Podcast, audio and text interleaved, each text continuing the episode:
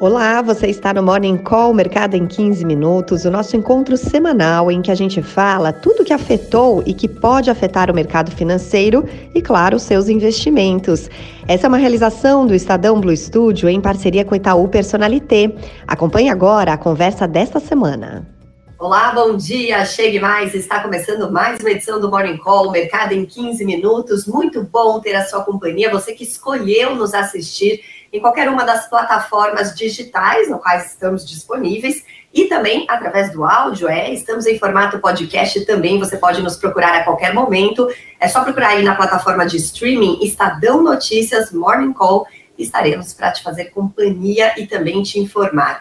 Hoje, segunda-feira, dia 9 de outubro de 2023, seguimos falando aqui do nosso estúdio montado dentro do Investment Center do Itaú Personalité. Eu, Michele Trombelli, jornalista, também aí uma investidora muito interessada no assunto, com boas companhias. Martim Iglesias, professor, especialista líder em investimentos do Itaú, bem-vindo, bom dia. Muito bom dia, Michele, muito bom dia, Márcio, muito bom dia a todos também que nos ouvem. Bom, e mais uma vez, quem está com a gente é o Márcio Kimura, que é superintendente do, da Itaú Corretora, sempre trazendo mais informações sobre renda variável. Bom dia, Márcio, tudo bom bem? Bom dia, Michele, bom dia, Martim, bom dia a todos. Ótimo. Bom, vamos lá, porque é um começo de semana cheio de apreensão com conflito que foi intensificado, que começou nessa, nesse fim de semana entre Israel e o grupo palestino Hamas.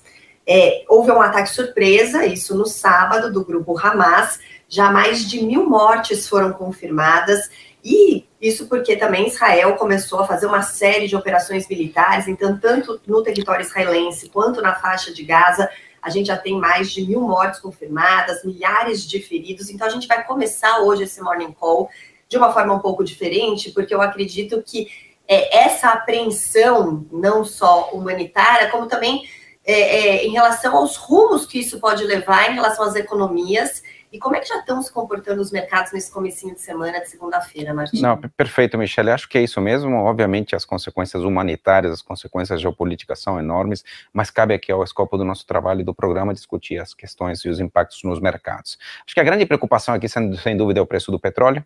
Né, para os mercados é isso. Estamos num momento no qual há dúvida sobre o ritmo de desaceleração inflacionária no mundo, né, e com isso o que a gente vê que pode se inserir mais uma incerteza se, os preços, se o preço do petróleo subir. Isso pode ter impacto em juros, né, e bancos centrais terem que subir eh, juros. Esse é o pano de fundo da preocupação dos mercados hoje, principalmente. Agora, hoje é um dia que temos muitos mercados fechados, tá? Temos Estados Unidos fechados por conta do feriado de, eh, de Colombo, né, eh, descobrimento da América, que é dia 12, mas é, é, é lembrado na segunda-feira. Tóquio é feriado também, dia dos esportes, então não temos mercado por lá. Hong Kong esteve fechado por conta de um alerta de tufão. Então, temos, é, em termos de bolsas, temos poucos mercados. A China fechou em queda, mas numa queda relativamente discreta, 0,44%. A Europa, no momento, opera em queda também, 0,72%. E aqui tem algo de, de, de, de movimento negativo das ações de, de, empresas aéreas, né, e positivo, né, de empresas ligadas ao setor de armamentos, tá? É, os futuros de Nova York estão bastante controlados, em queda também, mas nada que possa ser, é, que reflita pânico ou coisa desse tipo. Temos uma queda de 0,5% no Dow Jones é, futuro e 0,63% no S&P é, futuro. O preço do petróleo está operando em alta, uma alta é relativamente importante, 3,40%, não é uma alta descontrolada, mas é uma alta importante, 3,40%, mas vale lembrar que ele está sendo negociado no momento na casa de 85, 86 dólares o barril, que é abaixo do que chegou a ser negociado na, faz uma semana, né? Então, é, também não há por aqui um movimento tão forte de valorização. Minério de ferro em queda, né, 2,5%. Acho que tem preocupações é, é, como reflexo, eventualmente, da necessidade de elevar juros novamente, caso o petróleo avance um pouco mais. Acho que essa é um, uma preocupação um pouco no pano de fundo. Então, digamos assim que em termos de impacto nos mercados, o impacto é negativo, né, é, mas não é alguma coisa é, que se assemelha a um movimento é, brusco dos mercados, né, ou descontrolado dos mercados. Acho que essa questão do petróleo talvez seja um dos fatores Acho que é o grande. preocupam, assim, porque você vê uma luta muito grande dos países em lidar com a inflação, Exato. e talvez isso possa prejudicar. Exatamente. Se a gente pensar, por exemplo, os movimentos das últimas semanas nos mercados, todos eles foram ditados em função do ritmo de inflação, eh, atividade econômica e juros, né? E, e, de fato essa questão do petróleo entra diretamente na veia das grandes discussões eh, eh, dos mercados da, atuais, né? É isso. Bom, e se a gente olhar aqui para a Bolsa de Valores de São Paulo, que fechou em alta na sexta-feira, de 0,78% aos 114.169 pontos, só que no acumulado da semana o resultado foi negativo para o Ibovespa em 2,06%. E aí ainda indica esse ambiente de cautela dos investidores e cautela exatamente com isso que você falou, né, Martin? Não, exatamente isso. E acho que a questão está ligada ao mercado de trabalho nos Estados Unidos, que veio forte. Né? Tivemos a divulgação do payroll, relatório do mercado de trabalhos, que veio é, forte, com uma criação de vagas de 336 mil, sendo que o mercado esperava 170 mil, e acelerando em relação à leitura anterior. Né? Isso também já vinha durante a semana que já tinham sido dados outros é, informações, outros dados sobre o mercado de trabalho que confirmavam essa força. E esse mercado de trabalho forte tem pressões inflacionárias, né, ou seja, mostra uma economia aquecida, né, e aí, de fato, a necessidade eventual de novos juros, né, novas altas nos juros, ou de manter os juros altos por mais tempo. Né. Então, isso ditou, de fato, é, o mercado como um todo. Na sexta-feira, meio que o mercado começou a analisar um pouco melhor o payroll, né, viu que houve uma redução do salário médio por hora, né, e isso de fato aliviou um pouco e provocou uma volta dos mercados que chegaram a estar caindo de uma forma bem intensa, até 1,5%, e acabaram fechando até em alta. Aqui no Brasil, o mercado acabou fechando em alta de 0,78%, um pouco por conta é, dessa análise um pouco mais detalhada do payroll. E aquele susto inicial, é. aí depois você começa a olhar bem, é, pensando bem, até que não é, é tão. Foi, foi um pouco é isso mesmo, mais ou menos isso. Bom, e aí como é que se comportaram lá em Wall Street os mercados, Márcio? É, esses dados foram recebidos dessa forma também, e aí isso colaborou um pouquinho para o desempenho da semana ser melhor por lá? É, com certeza, Michelle. Acho que é, o mercado é, nos Estados Unidos interpretou, né, inicialmente, como o Martin comentou, o payroll veio muito forte, as revisões dos meses anteriores vieram para cima também.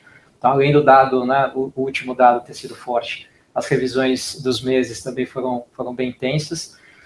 Ao longo da manhã, o mercado reagiu isso, mais é, é, é, é, economia resiliente, mais emprego significa uma possibilidade de maior inflação, juros mais altos, mercados para baixo reagindo a isso. Ao longo do dia, como o Martin comentou também, acho que teve uma, uma nova leitura sobre a questão do salário, é, mas eu também tenho a percepção de que os mercados estavam, é, como a gente chama, oversold, né? super vendidos já, o mercado já trabalhava é, é, ao longo de muito tempo, desde meados de setembro, é, numa, em queda. Então, a, a queda do S&P 500 desde 14 de setembro era de cerca de 6%. Então, o que a gente pode ter observado na sexta-feira também é uma pequena correção técnica. Né? As, olha, não é tão ruim, vamos ver, já está meio que precificado alguma coisa de alta de juros ou juros por mais tempo, então o mercado acabou é, reagindo em um momento ali, fazendo cobertura de posições vendidas, é, e, e, pegando algumas variações mais baratas que tiveram caindo muito. Então, no dia, o S&P acabou fechando em alta de cerca de 1,2%, o Dow Jones 0,87%. Na semana, o S&P fechou em alta de 0,6%, mas quando a gente olha desde setembro, meados de setembro, a Bolsa Americana cai cerca de 5%. Então, ainda tem uma queda embutida, exatamente refletindo esse nervosismo na, nas taxas futuras de juros dos Estados Unidos. É isso. Bom, e diante disso tudo, o dólar também chegou a subir na sexta-feira, ultrapassou os R$ 5,20. Só que depois, assim como na direção contrária, né? Mas assim como as bolsas, o dólar caiu, fechou a sexta em queda, cotado a R$ 5,16. Essa queda de sexta não reverteu a alta semanal da moeda americana, que foi de 2,68%. E aí, Márcio, o que tem feito o dólar se manter nesse patamar mais alto dos últimos sete meses? Sempre os juros, né? Os juros dos Estados Unidos, sempre eles. Acho que a grande preocupação aqui é em relação aos fluxos de capitais. Então, quanto maior a expectativa de juros nos Estados Unidos, ou por mais tempo, o diferencial de juros em relação ao Brasil diminui, naturalmente você ou tem menos fluxo, ou você tem, pode ter a saída de recursos para fora. Então, isso aqui é, é, é, o grande temor, a grande notícia. De novo, o, o dólar não só valoriza contra o real, ele valoriza contra as principais moedas do mundo Contra uma cesta de moedas, desde meados de setembro, ele se valorizou mais de 6%.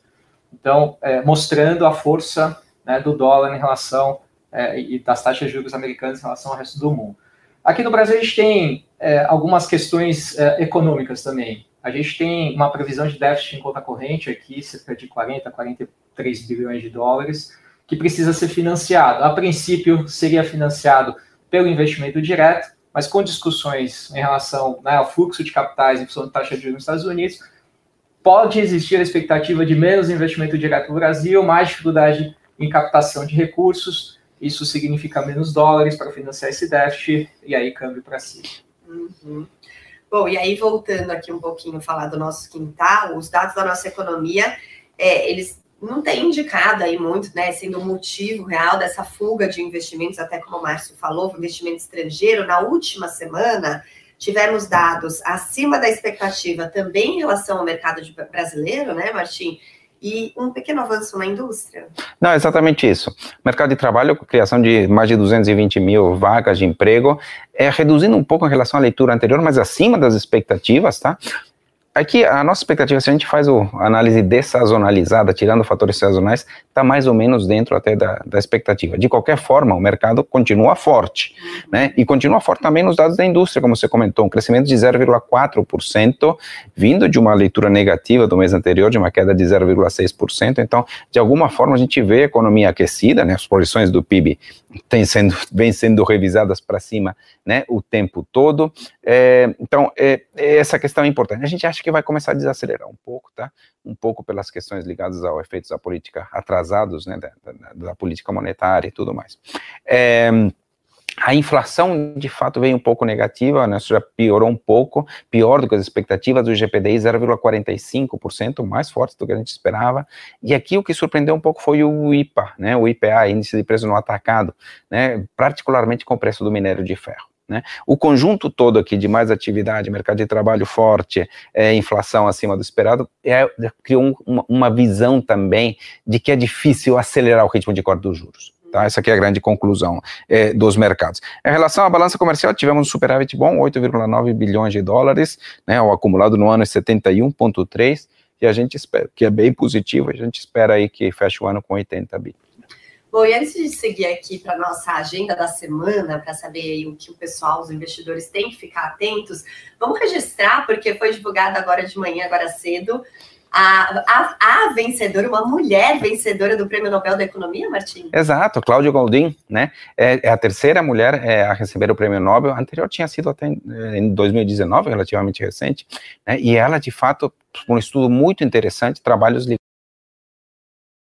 mercado de trabalho. Né? Então, ela fez análise de dados de mais de 200 anos nos Estados Unidos, chegou a conclusões importantes sobre como evoluiu ao longo do tempo a participação da mulher, o que, que impacta diferenças de salários. Então, é um trabalho é super importante, né, com aplicações e conclusões práticas, né, para a gente trabalhar na igualdade de gênero exatamente dentro do mercado de trabalho. Muito legal. O próprio prêmio diz um pouco disso, né? É a terceira mulher é perfeito. Aí, que consegue ganhar, mas que a gente consiga avançar.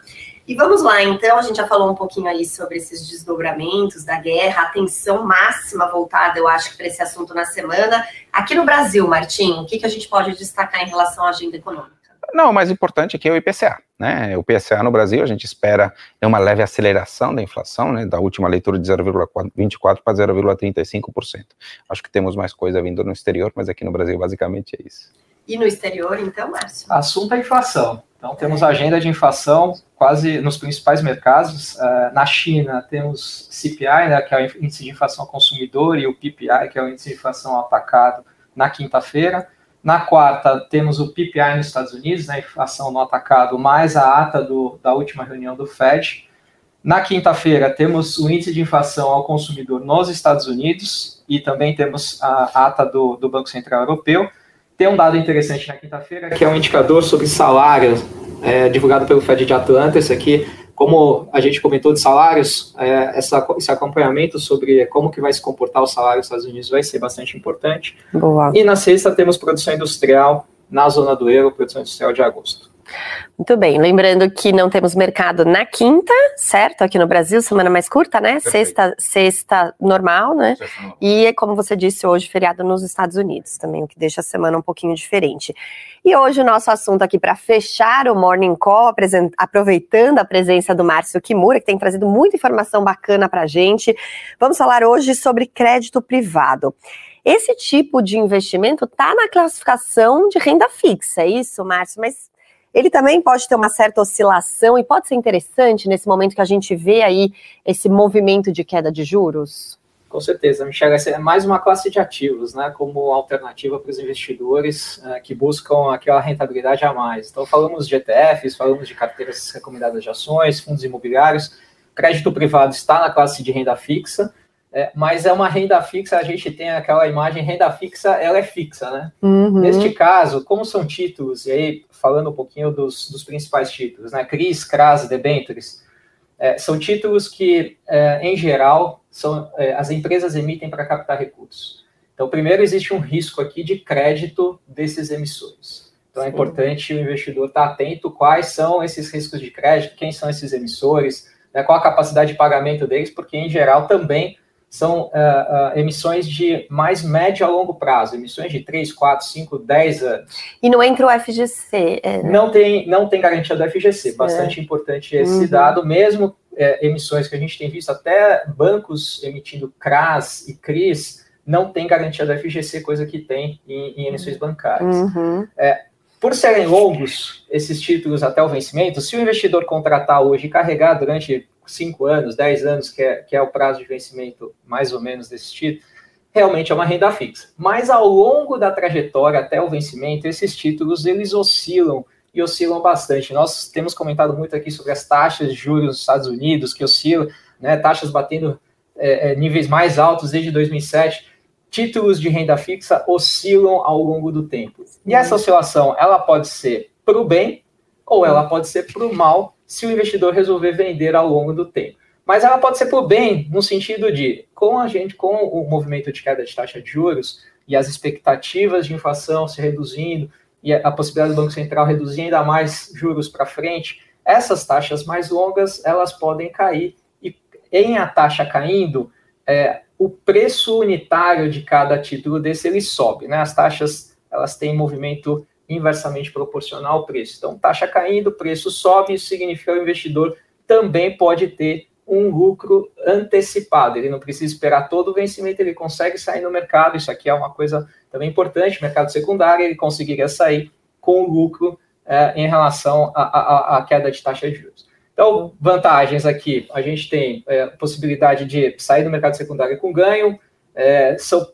títulos sem é, imposto de renda, com isenção de imposto de renda, seja nos juros, seja no ganho de capital, mas o, o investidor precisa observar com bastante atenção a questão do risco do emissor. O uhum. risco do emissor é um risco de crédito, não tem garantia de governo, não tem garantia de FGC, é, ele tem que ver se, se, esses títulos emitidos têm alguma garantia real, né, principalmente CRIs acabam tendo garantia de imóveis, é, ou eles são pura, é, puramente o risco né, da empresa que está captando o recurso. É, e aí ele consegue ter uma, uma, uma, uma, é, um spread né, em relação aos títulos públicos que pode ser também bastante interessante, é, dado aí determinado. Então, maior, maior a taxa, maior o risco de crédito provavelmente que ele está incorrendo. Sim. Mas aí tem que adequar o perfil de cada investidor, né? E aquelas notas de classificação de risco ajudam também são a balizar um pouquinho, né? São importantes as notas de classificação de risco, mas é importante o investidor olhar o seu perfil, né? Sempre o seu perfil, seja pelas oscilações que podem acontecer ao longo do tempo, seja pelo perfil de crédito que ele vai estar tá investindo. Muito bom, foi um prazer ter você aqui com a gente. Volte mais vezes, viu, Márcio? Obrigado pelo convite. Muito bom, obrigada por hoje, Martim. Muito obrigado. E é isso, assim a gente encerra mais uma edição do Morning Call. Lembrando que você pode nos ouvir também a qualquer hora do dia pelas nossas plataformas digitais com imagem ou através do formato podcast, Estadão Notícias. Você procura por Morning Call. Muito obrigada pela sua companhia e até semana que vem.